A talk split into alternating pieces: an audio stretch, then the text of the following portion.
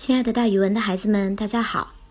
我呢，就是那个爱讲故事、爱到了自己都姓蒋的蒋楠老师。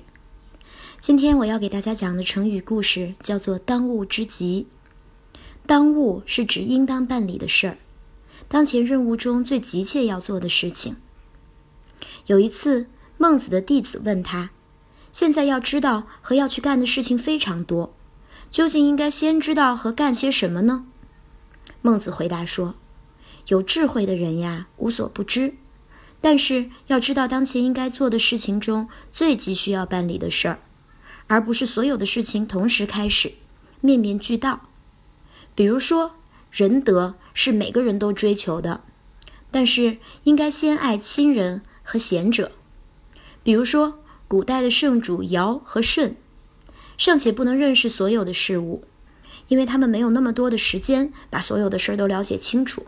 他们知道最先要做的是最重要的事情。尧舜的仁德也不是所有的人他们都去爱，而是先爱亲人和贤人。接着，孟子又从反面来回答这个问题。他说：“父母去世了，不去好好的守三年之孝，却对那种服三个月、五个月丧期的礼节很讲究。有的人在长者面前用餐的时候，狼吞虎咽。”咕嘟咕嘟咕嘟咕嘟的喝汤，还吧唧嘴儿，这些他们都不在意，却去讲什么不能用牙齿咬断干肉等等的礼节。